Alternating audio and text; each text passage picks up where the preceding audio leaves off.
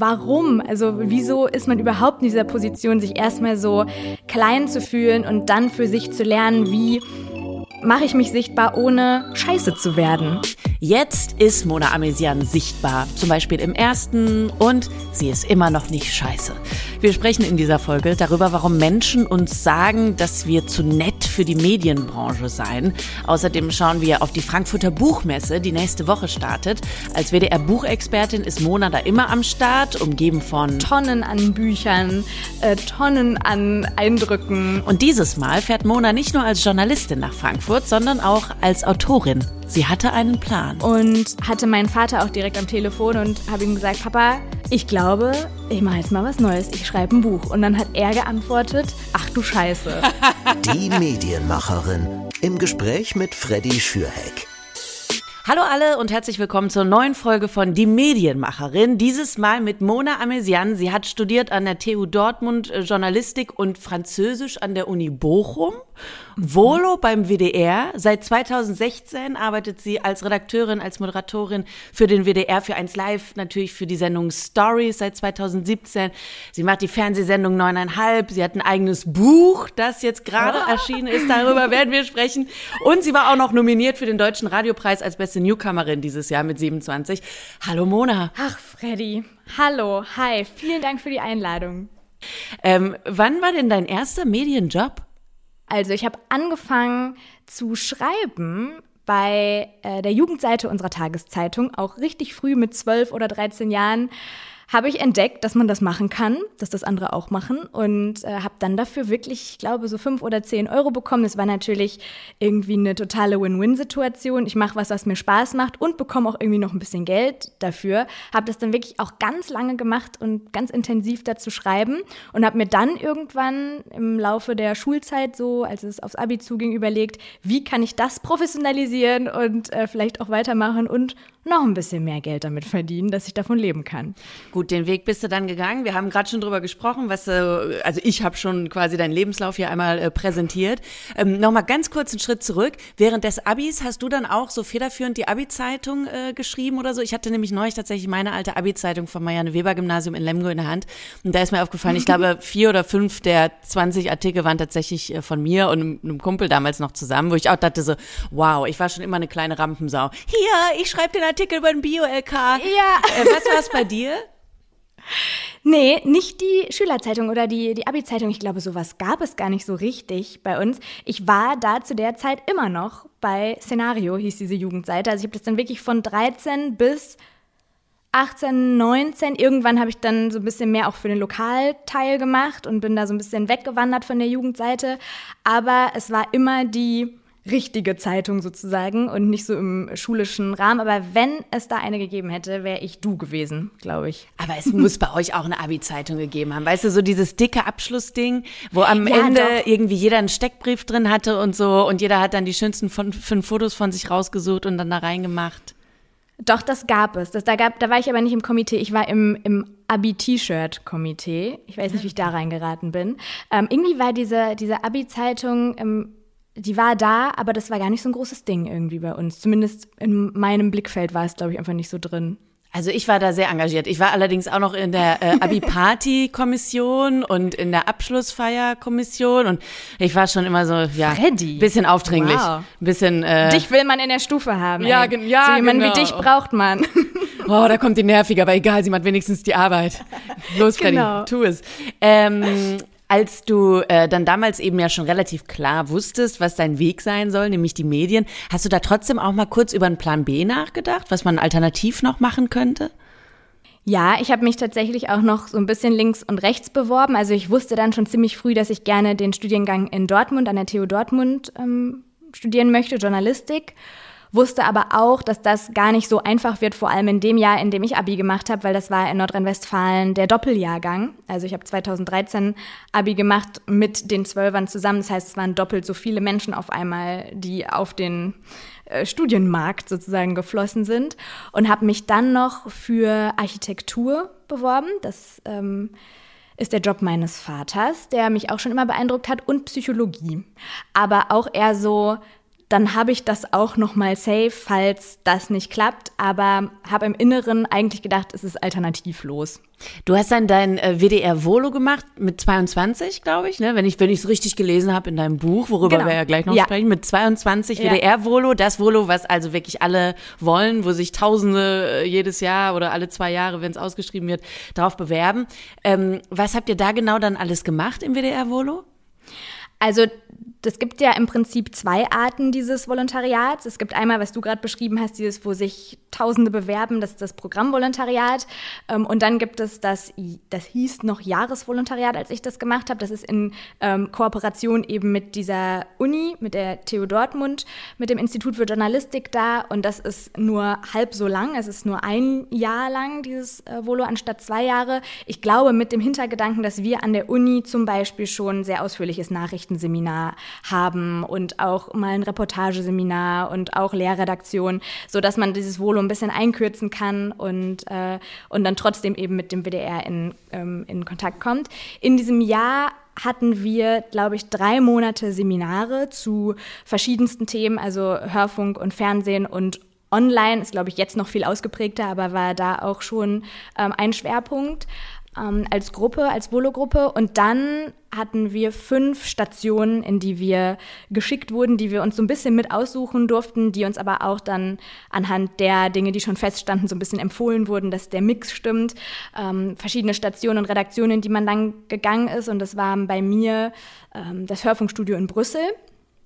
Da war ich ganz spannend, tatsächlich kurz nachdem da die Anschläge waren in dem U-Bahn-Schacht. Also es war auch eine ganz äh, verrückte, verrückte Zeit da, der Monat. Dann war ich bei der Tagesschau hier in Köln, bei Frau TV, beim äh, Kinderradio Kiraka bei WDR 5 und bei 1 Live.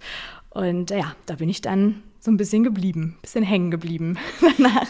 Und äh, von allen Stationen, die du gemacht hast, von allen Eindrücken, die du gesammelt hast, ich weiß, du bist ein unfassbar positiver Mensch. Du strahlst auch jetzt die ganze Zeit gerade in unserem Videocall vor deinem Bücherregal wie so ein Honigkuchenpferd. Gab es aber trotzdem auch mal in der Zeit äh, einen Moment, wo du vielleicht doch irgendwie weiß ich nicht, dann doch ein bisschen selbstkritisch warst oder Selbstzweifel hattest, ist die Branche wirklich was für mich? Weil es ist am Ende ja dann eben doch, wir hatten ja gerade das Beispiel auch mit diesen Voloplätzen, wo Tausende sich drauf bewerben, ein hart umkämpftes Pflaster, muss man auch so sagen. Also nicht jeder, der unbedingt will, kann es dann auch wirklich schaffen. Also gab es da mal Momente, wo du dachtest, ich werde doch Architektin?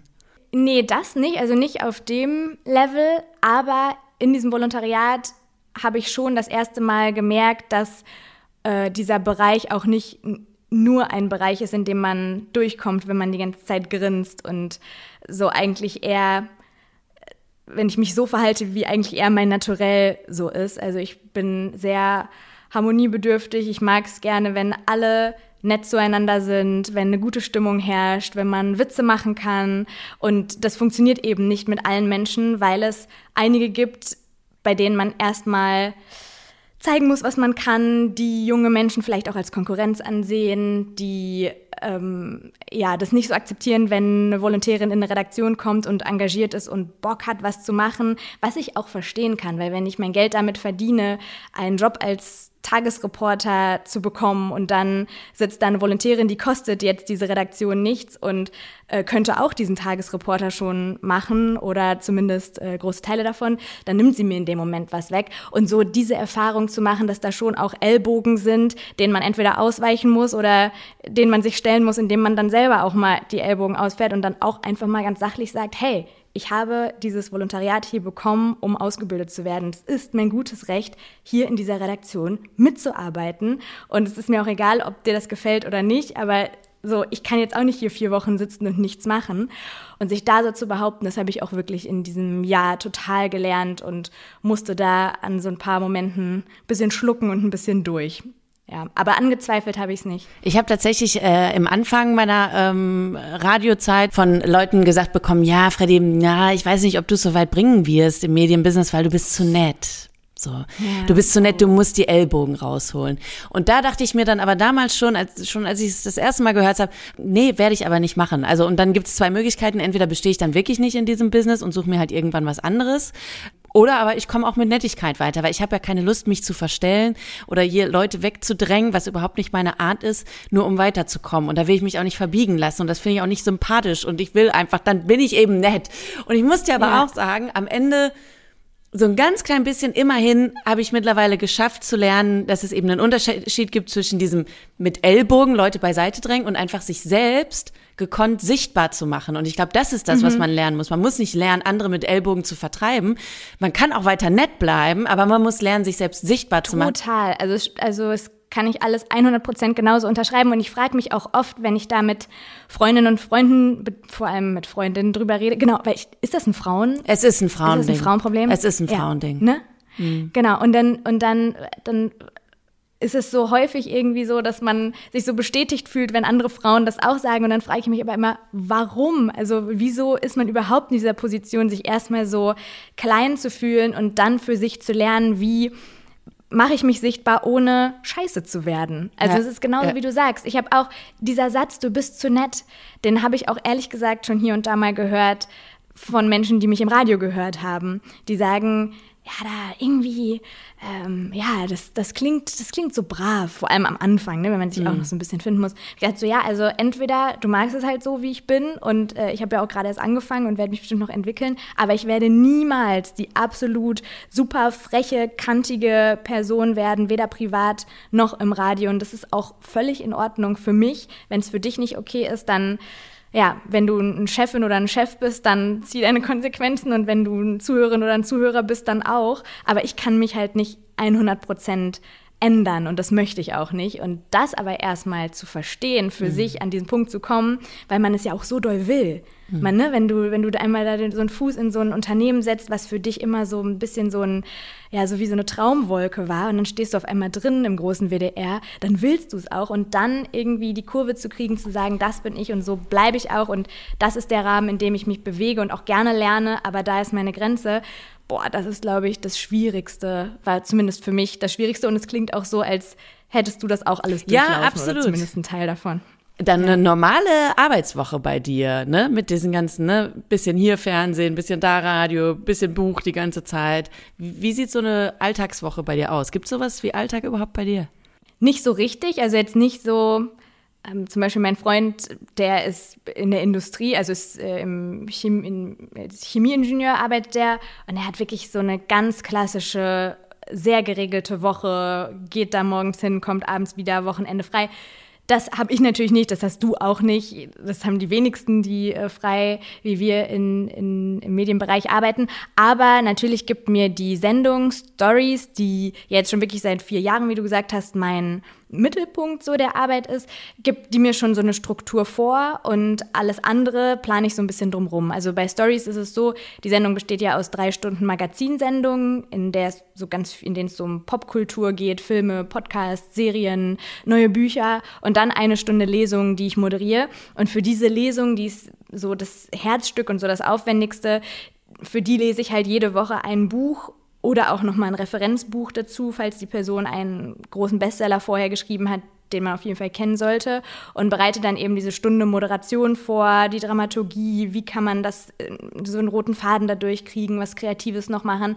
Also das ist schon so das läuft so die ganze Zeit durch, bis es dann eben an dem Freitag, wo wir das immer aufnehmen, dann ähm, stattfindet. Dann Sonntag die Sendung und dann halt diese Drehs fürs Fernsehen und das Buch und ähm, mal so eine Veranstaltung oder so, die ich moderiere. Das ist dann wirklich immer ähm, vor allem am Wochenanfang, ne, weil Stories dann eben zum Wochenende hin äh, groß wird, zum Wochenanfang hin in Lücken, da, wo ich sage, das äh, passt für mich. Ja, und äh, das ist einfach irgendwie so ein bisschen so Flickenteppich-mäßig, aber äh, ich glaube, entweder man ist da der Typ für oder nicht und ich bin oder ich bin nicht der Typ dafür, vielleicht habe ich mich auch einfach dran gewöhnt, aber ich, ich mag das irgendwie so, Abwechslung zu haben. Das auf jeden Fall. Ich persönlich habe trotzdem manchmal dann so das Problem, es gibt Tage, die lade ich mir viel zu voll weil ich dann auch immer nicht mhm. Nein sagen kann und weil ich auf alles Bock habe und weil ich so nett bin, genau wie du. Also das Problem wirst du wahrscheinlich auch kennen. Das heißt, man hat diese super vollen Tage. Und dann wieder habe ich Tage, wo ich eigentlich gar nichts wirklich Festes habe und mich vielleicht auch selbst gar nicht so motivieren kann, irgendwas schon anzustoßen und mich dann am Ende des Tages schlecht fühle, weil ich das Gefühl habe, boah, ey, du bist freie Journalistin, du musst mal wieder ein bisschen Gas geben. Kennst du das auch? So dieses, dieses Schwanken zwischen irgendwie der, dem, dem, der eigenen Faulheit und dann wieder aber so ein Workaholic-Tag, wo, wo ich mir manchmal auch denke, was ist eigentlich meine Arbeitseinstellung? Also bin ich jetzt faul oder bin ich einfach der krasseste Workaholic? Ja, das kenne ich, wobei ich glaube, bei mir kommt noch eine etwas abmildernde Komponente dazu, dass ich ja viel lesen muss. Und Lesen ist ja im Prinzip eigentlich was, was man halb unter faul verbuchen kann. Also wenn ich in Jogginghose auf dem Sofa liege und ein gutes Buch lese, das wäre für andere Menschen Freizeit, das ist für mich Arbeit. Und deswegen diese Tage, an denen ich dann keine Termine habe, die frei sind, ich kann quasi nicht mir erlauben, da nicht zu lesen, weil wenn ich Freitag eine Lesung aufgenommen habe und danach den Freitag die nächste ähm, und Sonntag Sendung habe, meist habe ich dann nur Montag, Dienstag, Mittwoch, um ein Buch zu lesen, Donnerstag die Vorbereitung, Freitag die Lesung. Ähm, das heißt, wenn ich den Montag mal frei habe, dann lese ich halt. Und wenn ich dann denke, boah, das hat nichts gemacht, dann fällt mir ein, ach so, ach ja, nee, das Lesen ist ja auch Arbeit. Also so trickse ich mich da immer so ein bisschen aus. Ähm, aber klar, also ich glaube, ähm, das ist auch wirklich so eine Berufskrankheit, dass man ein Problem damit hat, frei zu haben, weil man immer diesen Druck hat, eigentlich müsste ich doch und alle anderen machen doch. Ja. Man guckt ja auch eh immer nach oben, immer. Ja, ne? äh, so, äh, also das ist selten, dass man denkt, oh ja, die und die hat jetzt aber auch schon zwölf Tage nichts mehr gepostet, sondern man sieht, ah ja, okay, guck mal, die äh, hat da eine krasse, krass cooles neues Format gemacht und auch noch in ihrer Freizeit und die Follower und die Sendung und auch noch das veröffentlicht und das Interview. Und das stresst natürlich ungemein und sich davon irgendwie zu befreien, ist, glaube ich, auch ein eine Mammutaufgabe. Bin ich auch nicht so gut drin, aber das Lesen rettet mich immer noch so auf mein Sofa und entspannt ja. mich auch. Und ich werde ganz viele gucken gerade äh, jetzt in diesem Fall, in deinem Fall nach oben und sagen sich, boah, was die Mona cooles macht. Ne? Und dann darfst du auch noch lesen als Job. Wie geil ist das? Ja, denn? aber das, das Ding ist ja, und das, ich habe ja auch einige Folgen hier schon gehört, ähm, einige Gespräche. Ich äh, finde den Podcast wirklich wahnsinnig gut, weil ich immer wieder, also es kommt ja immer wieder, eigentlich in jeder Folge auch in dieser Folge wird dieses Thema jetzt aufkommen, dieses, dass man selber denkt, man hat es gar nicht so drauf und das, mhm. was man selber macht, ähm, das ist noch nicht genug oder irgendwann äh, werden alle Leute checken, dass man die ganze Zeit nur so tut, als würde man das können, was man kann. Ja. Und, äh, und das das meine ich, deswegen finde ich das so schön, diese Gespräche hier zu hören, weil man dann doch irgendwie merkt, okay, so, ähm, so individuell kann das nicht sein und so schlimm kann das nicht sein, was ich fabriziere, weil alle anderen haben dieses Gefühl auch. Also äh, bin ich vielleicht doch normal und alles läuft gut. Absolut. Auch eben das Thema, was wir gerade hatten, äh, Thema Sichtbarkeit, sich selbst sichtbar machen. Wie mache ich das, ohne eben irgendwie die arrogante Bitch zu sein? Aber ich will trotzdem, dass die Leute sehen, dass ich auch irgendwie was drauf habe und was kann und so. Auch das Thema immer wieder ähnlich. Und das ist so schön, weil ich versuche natürlich bei den Protagonisten Journalistin immer Leute aus ganz unterschiedlichen Bereichen zu holen, die eigentlich ganz unterschiedliche Arbeitsfelder quasi abdecken, aber sie, die Grundthemen sind dann doch immer ganz äh, ähnliche. Kommen wir jetzt aber zu den unterschiedlichen Bereichen und zwar zu dir eben als Buchjournalistin, sage ich jetzt einfach mal Kulturjournalistin. Wir mhm. haben gerade schon gehört, dein äh, Arbeitsalltag besteht auch gerne daraus, in Joggingbuchse irgendwelche neuen Bücher zu lesen. Das ist für viele eine Traumvorstellung. Ähm, jetzt startet ja auch die Buchmesse in Frankfurt, die größte Buchmesse der Welt. Knapp 300.000 Besucherinnen und Besucher kommen da normalerweise Normalerweise. Jetzt mit Corona-Auflagen und so weiter, da wird es natürlich ein bisschen anders ablaufen. Was bedeutet die Buchmesse für deinen Arbeitsalltag? Bist du jedes Jahr dann da am Start bei den unterschiedlichen Buchmessen, auch in den unterschiedlichen Städten? Ja, also die zwei großen in Deutschland sind ja Leipzig im äh, Frühjahr, im März und dann Frankfurt nochmal wirklich ein ganz, ganzes Stück größer und populärer im, ähm, im Herbst.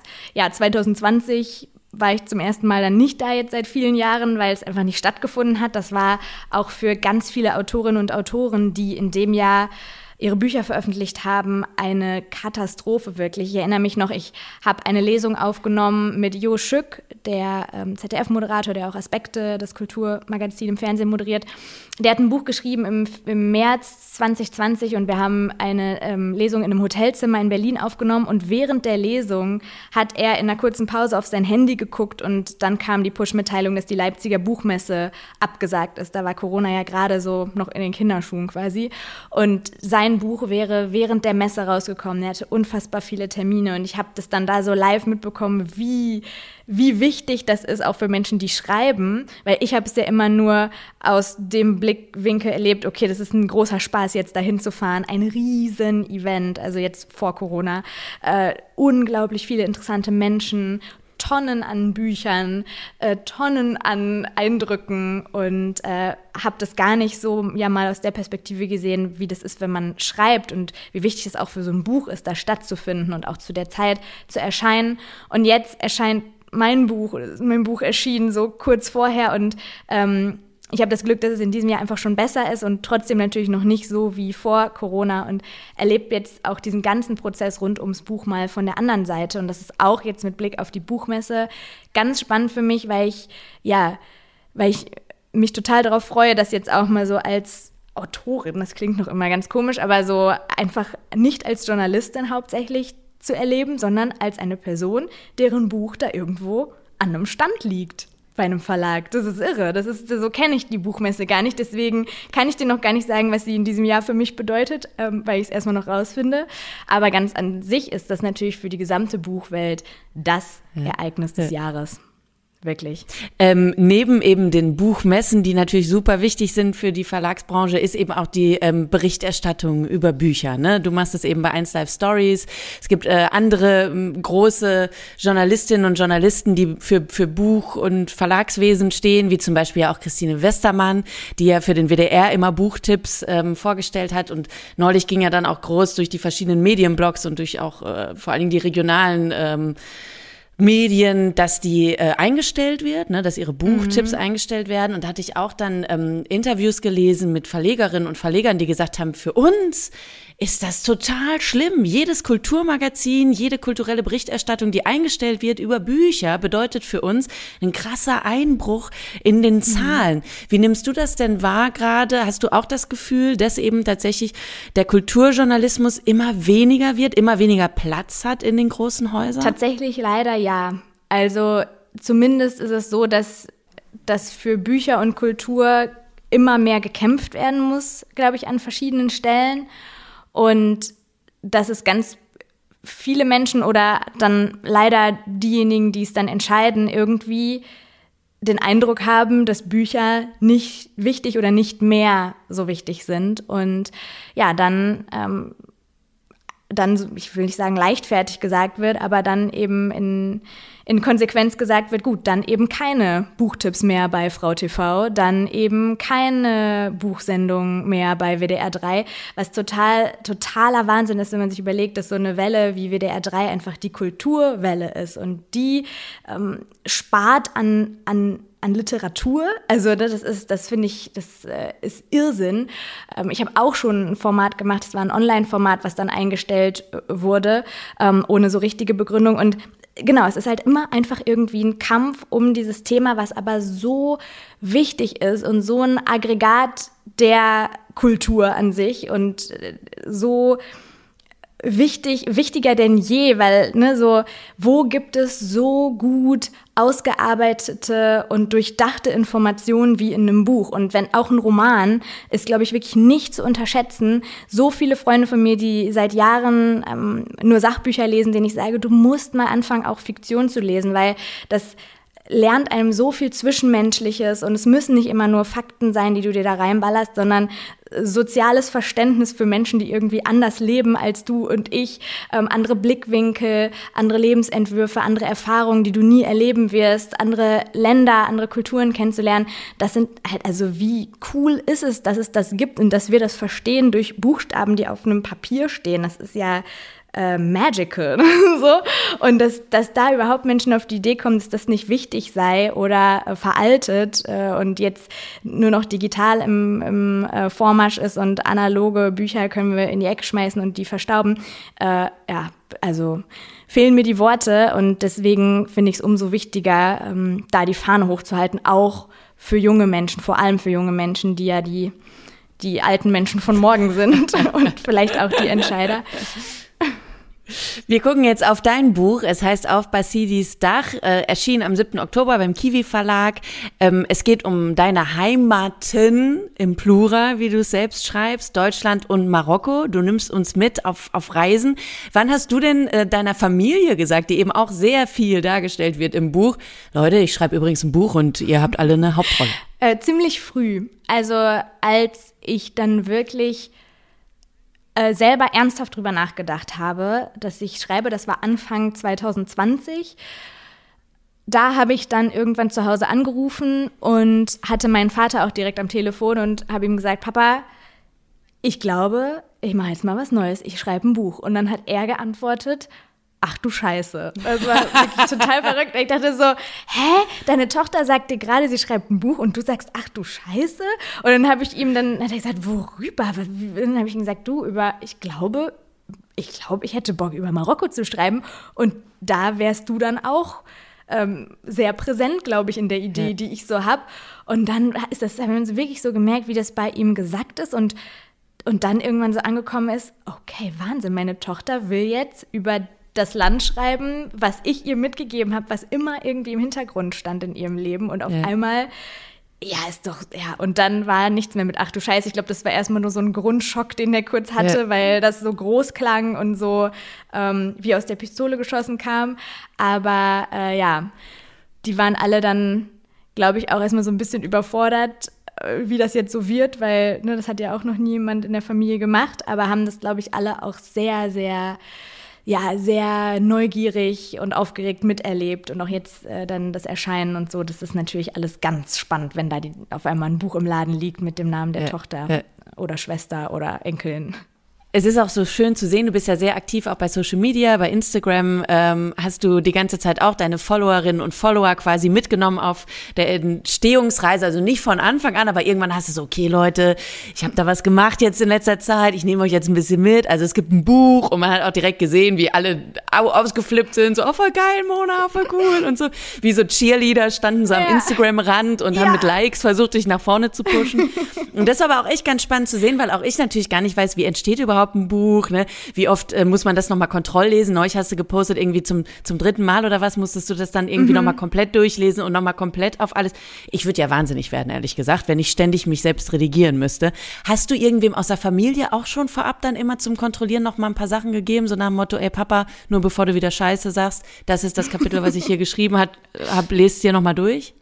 Ja, also mein äh, Vater und ich hatten wirklich auch so eine Abmachung von Anfang an, weil ich kein Buch schreiben wollte, in dem er sich hinterher irgendwie falsch dargestellt fühlt oder Marokko falsch dargestellt fühlt. Also ich wollte jetzt nicht auf Teufel komm raus irgendein, irgendein Buch schreiben, womit ich super zufrieden bin, aber ähm, er nicht hätte ich natürlich machen können. Aber ich wollte gerne auch so ein bisschen, dass das unser Projekt wird und habe dann mit ihm das so ausgemacht, dass ich ihm alle 20 Seiten ähm, vorlese. Und dann bin ich immer nach Hause gefahren oder wir haben das auch mal am Telefon gemacht. Und dann hat er irgendwann gesagt, Mona, du kannst mir das doch einfach schicken, ich kann das auch selber lesen. Aber ich wollte das unbedingt mit ihm machen, um zu sehen, wie er reagiert in dem Moment, weil ich nicht wollte, dass er dann, ist auch ein sehr lieber Mensch, mein Vater, dass er dann zu Hause sitzt und denkt, ja, das kann ich ihr jetzt nicht sagen, dass ich die Stelle irgendwie nicht so gut finde. Und dann lässt er es drei Tage sacken und hat es dann eigentlich auch schon wieder vergessen und sagt, ach komm, halb so wild. Ich wollte es wirklich in dem Moment sehen und ja. wollte auch, dass er mich konfrontiert, wenn er das Gefühl hat, irgendwas stimmt so nicht oder ist schräg oder er fühlt sich einfach nicht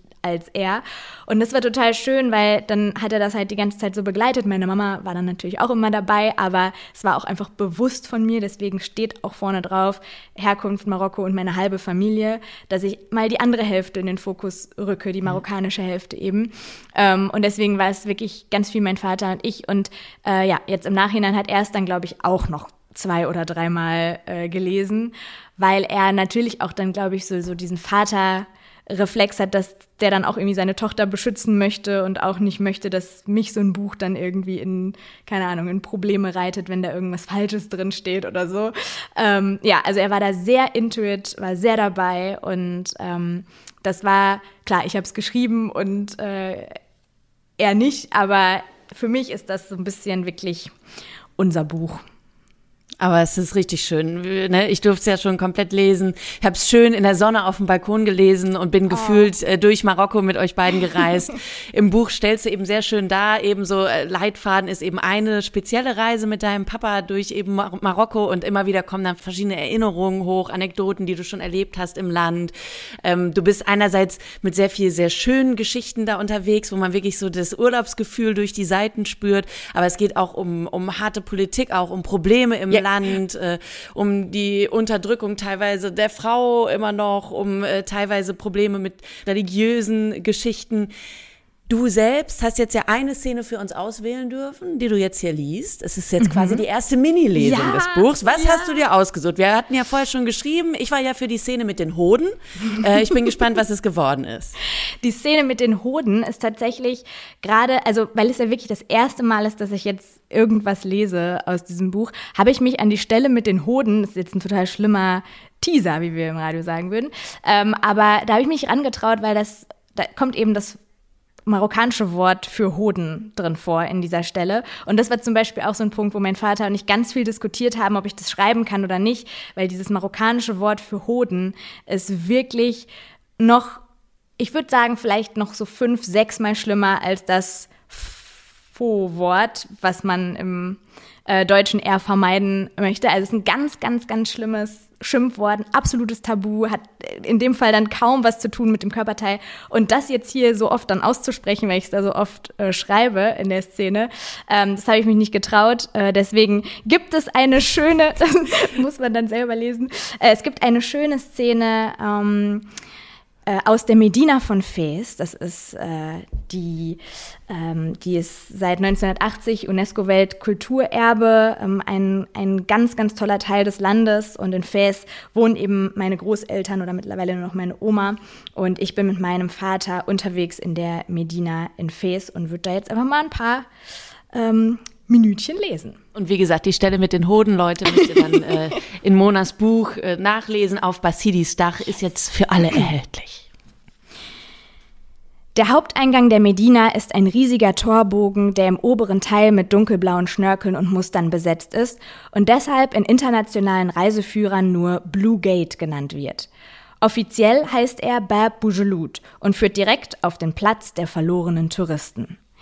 Hier soll allen Fremden noch vor dem Eintritt ins Labyrinth der Medina klar werden, dass sie dieser Ort ohne einheimische Hilfe mit großer Wahrscheinlichkeit verschlucken und auf ewig in den Tiefen seines Magens zappeln lassen wird. Klingt wie eine lukrative Marketingidee der Touristenführerlobby, ist aber ganz einfach die Wahrheit. Selbst meine Cousine, die ihr komplettes Leben in Fes verbracht hat, musste vor ein paar Jahren mehrfach nach dem Weg fragen, um eine Gasse wiederzufinden, in der wir wenige Stunden zuvor bei einem Schneider die Kürzung einer meiner Hosen in Auftrag gegeben hatten. Vollautomatisch wollte ich damals nach meinem Handy greifen, um nach der richtigen Route zu suchen, aber auch die Technik ist hier restlos verloren. Vor allem die Technik. Alles, was man aus der Vogelperspektive auf dem Bildschirm erkennen kann, sind tausende eckige Formen in unterschiedlichen Größen und Farben, die keiner ersichtlichen Baustruktur folgen. Als hätte jemand ein Haus von 100 Wasser auf die Seite fallen und alt werden lassen. Aus der Nähe betrachtet ist jede Dachterrasse in der Medina ein eigener Kosmos. Beim Herauszoomen ergeben jedoch alle zusammen eine bräunlich bunte Masse, die aussieht, als könne man problemlos von einem Haus aufs nächste spazieren. Die über 9000 Gassen, die wie ein wirres Netz aus Adern zwischen den kleinen Vierecken verlaufen, lassen sich höchstens erahnen, wenn man weiß, dass sie existieren. Klar und deutlich sind auf der Karte nur die zwei größten Verkehrswege zu erkennen: Tal'a Kbira und Tal'a Srera. Sie verlaufen vom Blauen Tor einmal durch die gesamte Altstadt und enden, wie es sich für Hauptschlagadern gehört, mitten in ihrem Herzen. Ohne uns abzusprechen, halten wir uns rechts und betreten hinter dem Café mit den grünen Stühlen in der Ecke die kleinere der zwei großen Achsen. Ab hier reiht sich hunderte Meter lang ein winziger Laden an den nächsten. In kleinen Säulen türmen sich runde Brotlaibe auf eine Ablage, dahinter hängen Teppiche, Lampen und Fußballtrikots vor den Türen. Wieder ein paar Meter weiter werden eigentlich Teller und Schüsseln aus Keramik verkauft, aber vor dem Eingang sitzen zwei Männer auf dem Boden und spielen Dame. Ihr Spielbrett ist ein bemalter Pappkarton, die Figuren jeweils zwölf rote und zwölf blaue Deckel von Getränkeflaschen. In der Ladentür hinter ihnen lehnt diagonal ein Besenstiel, das marokkanische Zeichen für geschlossen. Wir laufen vorbei an den kleinen Tischen, auf denen einzelne Kaugummipackungen, Zigaretten und Taschentuchboxen verkauft werden. Immer wieder unterbrechen schmale Lücken die Reihen der Läden und führen ins Dickicht der Häuser. Diese Seitengassen fühlen sich jedes Mal an, als würde man sich vom Boden abdrücken, um ins tiefere Wasser zu schwimmen, und spätestens nach der ersten Krümmung ist das Ufer nicht mehr zu sehen, der Trubel der Hauptwege nur noch dumpf zu erahnen. Einige Wände verlaufen parallel, andere verengen sich mit jedem Meter, sodass man sich beim Gehen irgendwann seitlich eindrehen muss, um nicht mit den Schultern stecken zu bleiben.